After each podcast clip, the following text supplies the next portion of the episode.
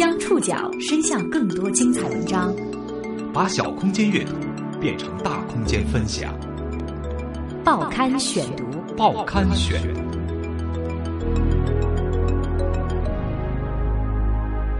把小空间阅读变成大空间分享，欢迎各位收听今天的报刊选读，我是宋宇。今天为大家选读的文章综合了《南都周刊》《新京报》。南方人物周刊以及东方卫视的报道，将和大家一起来关注模范男生的最后一战。八月中旬，二十八岁的刘婷在广州宣布开始接受变性手术。我是从小就有这样子的一个经历、一个想法的。如一石激起千层浪，这位昔日的道德模范再度被推到聚光灯下。在成为道德模范后。台上与台下构成了刘婷截然不同的人生。台上，她是至孝的代表，接受观众敬仰；台下，性别模糊的她沦为社交边缘人，忍受着误解、鄙夷和辱骂。两者的强烈对比，逐渐撕裂了刘婷的内心。她决定结束这种撕裂。我觉得，如果让我只是做一天的女人，那也心满意足了。报刊选读，今天为您讲述模范男生的最后一战。八月十四号，刘婷再次站到了聚光灯之下，白色衬衫，深蓝色的休闲裤，一身中性打扮。对于这位曾经背着生病的母亲上大学的全国道德模范来说，过去的八年有一大部分时间都是在演讲中度过的。舞台镜头闪光灯像老朋友一样熟悉，但是那几天他却感到了前所未有的紧张。在新闻发布会之前的两天时间里，吃饭、坐车的间隙，两分多钟的讲稿他默背了一遍又一遍。这次发言的主题不再是孝老爱亲，而是关于一个被迫埋藏在光环之后的秘密。刘婷双手举着话筒。把关押了多年的心声一句一句的释放出来。他告诉台下的所有人，他身份证性别上那栏写着“男”，别人都以为他是一个男孩，但是他觉得他不是，在他的心里，他一直觉得自己是个女孩。我是从小就有这样子的一个经历、一个想法的。那我是害怕说出来之后受到歧视啊，然后我怕连累我妈妈，所以我就一直埋在心里面。二十八岁的刘婷在这些年所求的莫过于照顾好妈妈和做手术回归女儿身，但是为了妈妈以及道德模范光环的压力，她不得不委曲求全。怕给小孩子带坏榜样吧，因为毕竟当时的时候还是一个嗯公众人物，你想离家离家出走，可能想再做自己，但是因为考虑到我妈妈身体还是不好，所以就觉得也嗯不去想这些了。在去年被确诊为先天异性病之后，他下决心要结束这种徘徊于外界期待和真实自我之间的挣扎。今年五月，他主动找到了媒体，告诉他们真实的自己，希望有人可以帮助他实现变性手术。这个机会终于来临，广州一家医疗美容机构愿意免费为他做变性手术，他不想有任何的闪失。发布会之前，刘婷上了趟洗手间，在挂有不同标志牌的两扇门之间，她挽着母亲的手臂，拐进了女洗手间，没有丝毫的犹豫和不自然。您正在收听的是《报刊选读》，模范男生的最后一站。一九八六年四月三十号，陆永敏生下了刘婷。娘家人第一眼见到孩子就说：“哎，小脸真俊，像个女娃娃。”那时候，陆永敏充满了母亲的自豪。父亲为这个孩子取名为“婷”，雷霆万钧之意，希望儿子将来能够刚勇坚毅。然而，这个孩子完全朝着相反的方向成长。陆永敏说：“有时候呢，到街上去买东西啊，什么，呃，我总是领他，我们去买一把枪好吗？什么，呃，他说啊，不要不要不要啊，就是有时候，嗯，到到店里去，觉得妈妈，我想要这个洋娃娃。不像其他的男孩喜欢玩具枪、汽车，刘婷从小就喜欢玩洋娃娃。沉迷于给洋娃娃模拟洗澡、梳头、换衣服，会偷偷穿母亲的百褶裙、高跟鞋，涂母亲的口红。任何时候，大人给他穿男孩子的衣服或者带他剪头发的时候，他都表现出了极大的不情愿。见儿子越来越像女儿，陆永敏充满疑惑，只能够严加管教。开心的时候，儿子会捂着嘴笑，翘起小指；陆永敏总会打掉刘婷的兰花指。比如说，有时候兰花指翘起来的时候，拿东西就是，哎，就就这个样子拿拿拿一些东西，我就啪一记是扫不出。我说，哎，你不能不不能用这样的动作去拿拿东西的。嗯，反正就有意识的时候，就觉得自己就是一个女孩，然后就会去，就会给自己。漂亮的打扮自己啊！那我记得比较深刻的一次，就是在托儿所里面说第一次排舞蹈，说要给我戴个领结，然后他们解释说这个领结是男生才戴的，然后我就非常非常的抗拒这个。在渐渐有了自我意识之后，刘婷越来越感觉到自己总是达不到别人的期待和要求，日常的生活里充满了各种限制：不准穿女性的衣服，不准留长发，不准爱美。不准喜欢洋娃娃，不准说话很嗲。上学之后，刘婷开始坚持穿男女生通用的中性校服。他羡慕那些真正的女孩可以放心的打扮。他喜欢跟女孩们一起聊心事、跳皮筋、折纸星星。初中的第一堂美术课，美术老师拿起刘婷的画本称赞道：“嗯，这个同学画的挺好的。不过啊，刘婷这个名字太中性化了，听起来像个男生。”班里的同学听了，交头接耳笑了好一阵。她常常被误认为是女孩。当同学们开始打打闹闹、调皮的男生欺负女生的时候，刘婷也会被欺负。排队的时候，男女生各一队，刘婷想都没想就主动去凑女生那一对儿。起先老师没注意，后来反应过来，就把刘婷拎到男生那里去了。渐渐的，女生们也开始意识到刘婷是个男孩。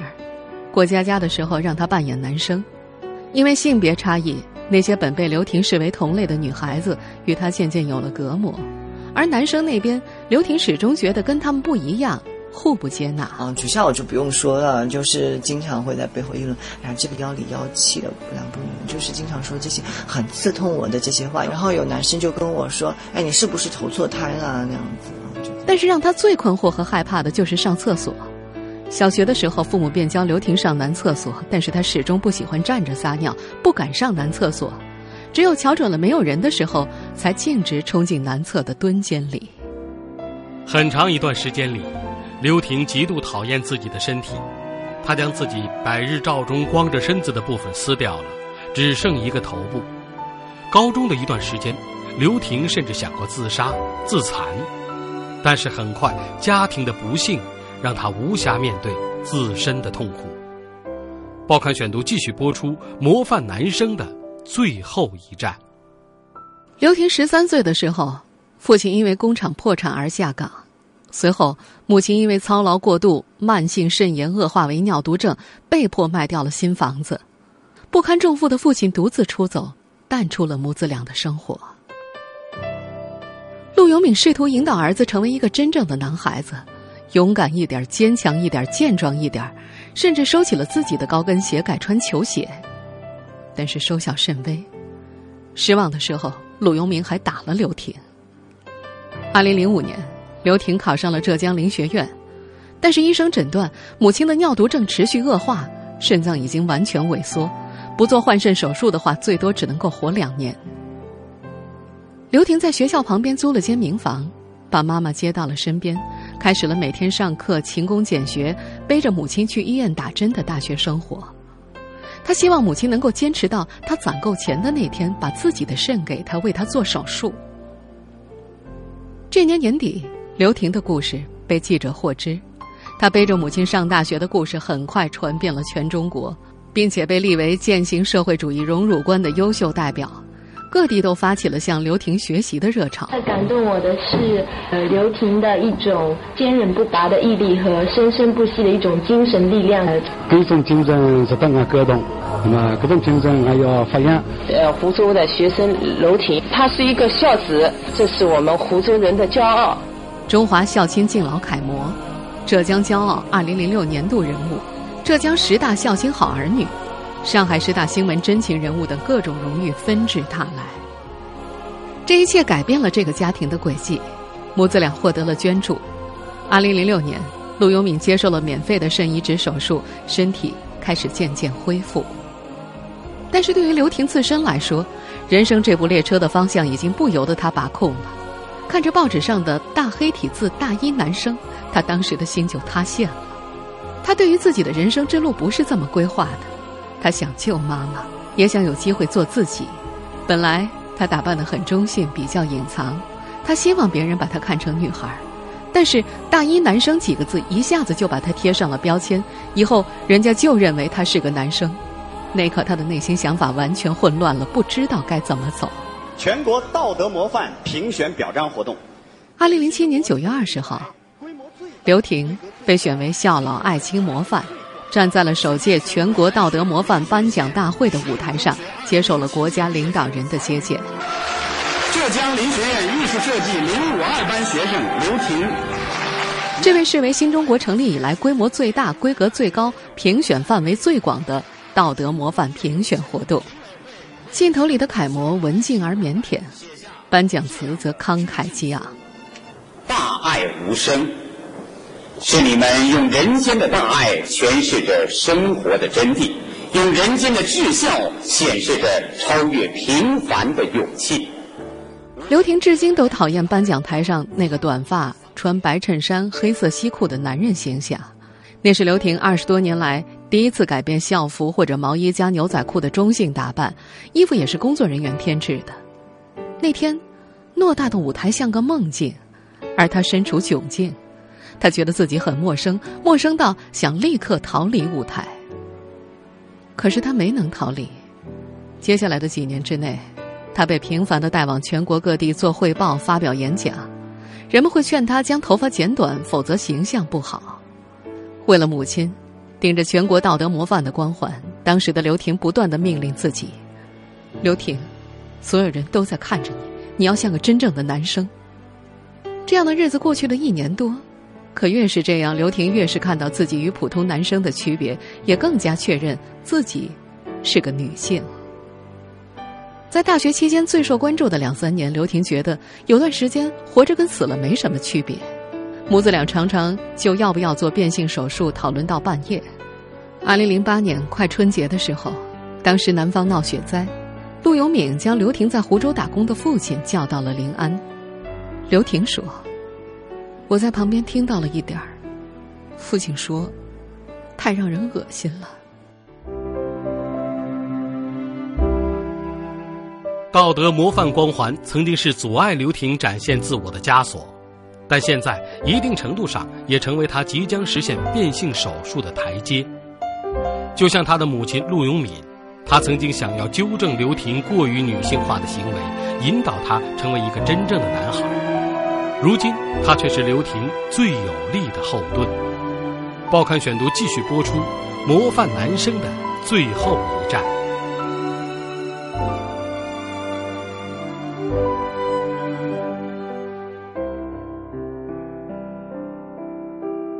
每天早晚，刘婷都为母亲泡上一杯水，买菜、做饭、蒸药包、按摩、洗脚，还有家里所有的脏活累活，她全都一概包揽了。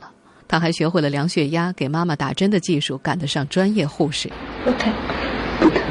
嗯，嗯，护士打得很快，推得很快的那个药水很，那那那肌肉很痛的，可他推得很慢，一点也不痛。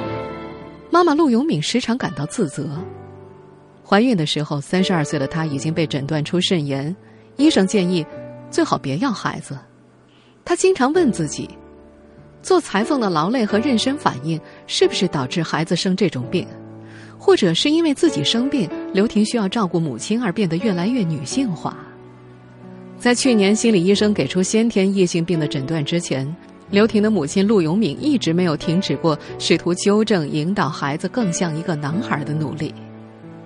可如今，当有人把道德模范和变性放在同一个句子里向他们提问的时候，陆永敏能够做出坚定的回答：道德模范是善，变性是个人选择，道德模范与性别没有关系。在如今的陆永敏看来，这是如此浅显的道理，以至于当一家世界知名的外媒向他提出这个问题的时候，他对对方产生了困惑。后来他琢磨了一下，可能是对方想听他这个当妈的怎么回答。以前我我想努力，能不能让他成为一个男孩子？那现在就是我明白，就是不能的。那我也接受的，也是支持他的，也懂他的内心。但是他悟出这个道理，是在经历了如刘婷自身挣扎一般痛苦的过程。在成为道德模范之后。无数次冲动，让刘婷甚至决定随便在一次演讲当中大声宣布自己不男不女的事实。这个想法马上被母亲炸雷般的话打断：“你这样怎么对得起那些帮助过我们的人呢？”二零零九年，在陆永敏的干预之下，刘婷决定投奔男同学，学习如何做男人。为了能和男生们打成一片，她主动为他们收拾房间、打扫卫生。尝试了几次之后，她发现自己仍然被排斥在外。陆永敏让刘婷学男生走路，步子跨开，架子大一点。结果刘婷学着学着变成了同手同脚。刘婷甚至逼迫自己学抽烟，因为她觉得很多男生都抽烟。如果这样能够更男人一些，陆永明也可以接受。他为儿子买了心目中的好烟回来，一整条利群，仍然没能够坚持多久。和男生一起吞云吐雾，让刘婷觉得喘不过气来。她觉得心情不好的时候，为什么非要抽烟呢？难道不能够吃水果代替吗？在刘婷的回忆里，那年的尝试受到了巨大的伤害，后悔死了。刘婷和母亲生活在浙江临安，那是一个小城。尝试失败之后，他决定外出闯荡。到大城市，没人认识他，也不会有人嘲笑他。可是他放不下母亲。他也有自己的一道坎儿，在成为模范之后的很长一段时间里，他都认为变性是大逆不道。他要回报社会，既然成了模范，又得过社会的捐助，他就负有道德上的责任。而变性在他看来是道德模范最不能够做的事情。我尝试着改变自己，剪短了头发，把自己晒黑，和男士们混在一起，学他们走路说话。可是每当演讲结束，孩子们围着我叫我哥哥的时候，我竟无言以对。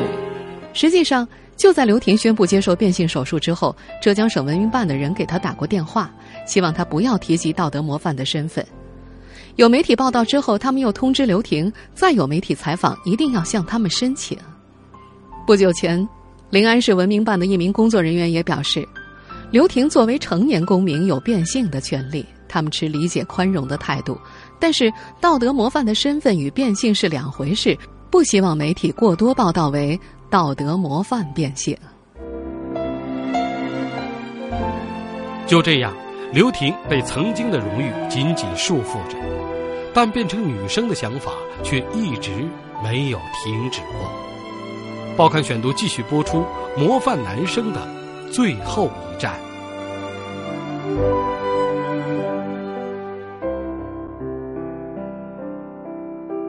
去年十二月，刘婷借了些钱，随母亲到上海看了心理医生。那后来我妈妈说：“你要不去看一下心理医生？”医生的诊断是先天异性病。他还问了刘婷一个问题：“你到底是为母亲而活，为社会而活，还是为自己而活？如果为母亲或者为社会而活，你还能坚持下去吗？如果你为自己而活，建议从现在开始就着女装，可以考虑手术的问题了。”医生的诊断令陆永敏和刘婷如释重负。说我这不是心理上的呃毛病，呃，就是他这个事情就是，呃，做做了手术他会好的，就是。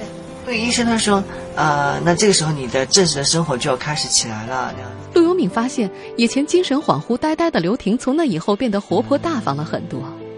他记得，二零零五年初，刘婷初次面对摄像机，半个小时才憋出一句“谢谢大家”。如今。摄像机前的刘婷，双手搭着，轻轻放在腰带前面，可以清晰流利的回答记者的问题了。尽管以前的一些同学在知道他的事情之后躲着他，年纪大点的老师觉得，道德模范不应该这个样子，但是这已经不成为阻力。压抑了很久的刘婷说：“没做手术，我永远被人误解，无法澄清。台上台下两个人，我受够了这一切，还是要回归自己。”更让他高兴的是，支持的力量也越来越多。一些大学同学知道消息之后，专门为他建了微信群，在群里为刘婷加油，商量着一起探望她。看到网上道德模范变性无关道德的文章，有朋友第一时间告诉了刘婷母子，陆游明很是惊喜：“真的吗？这是别人主动替我们说话的吧？”尽管仍然不敢看和自己有关的新闻和网络评论，但是刘婷承认，现在面临的舆论环境已经宽容了很多，可以活成她想象的样子了。就像曾经选择将关在杯子里的小金鱼放生到荷花池里，刘婷决定将困在男孩子身体里那个女性化的刘婷放生。等到变性手术结束之后，她要将“雷霆万钧”的“霆”改成女字旁“亭亭玉立”的“亭”。那改这样一个字，对你来说感觉很不一样吗？因为那个“亭”是一个代表着一种，嗯，就是跟男生联系在一起的，而女字旁“亭”就适合女生。关于做手术，还有很多事情要做。从广州回到临安老家之后，刘婷带着母亲去了趟派出所，她要咨询日后自己身份证改性别的事宜。是你本人吗？啊，是我本人。来看一下。这。这个不是你啊？是我本人。哎，是我本人。这是来接待的民警看到刘婷依然很惊讶，在临安这座小城里，接待的民警也许几十年才碰到这么一桩事儿，一时的尴尬在所难免。后后面的话，性别方面要改一下，然后嗯，名字也想改一个，另外一个女字旁那个婷。不过，户口所在地派出所的所长还是接待了他。呃，然后你到时候要做相关，呃，身份信息的变更的话，就是你手术的证明和相关病历。第二个呢是户口簿，第三个是身份证。这位所长的态度让刘婷感到很欣慰。不过这也只是刘婷变性长征路上的第一步，接下来，她还要接受漫长而痛苦的手术。但这一切在刘婷看来，完全算不得苦。我觉得这些苦都不算什么苦，做不成真正的女人，那才是真正的苦。我觉得如果让我只是做一天的女人，那也心满意足了。如果手术成功，刘婷有很多设想。呃，从事演员吧，因为我觉得生活当中，可能我的阻力会比较大一点。成为演员对我来说，可能有很多的表达的东西，可以在作品当中去完成。作为母亲的陆永敏。总是有这样或者那样的担心。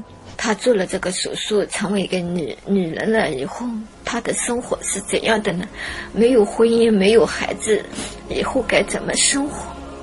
老了怎么办？我是考虑她这一些，所以，我希望她女人以后有真正爱她的男子，彼此相爱。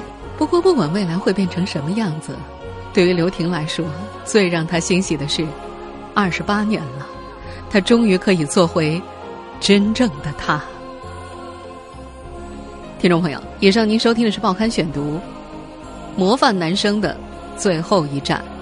我是宋宇，感谢各位的收听。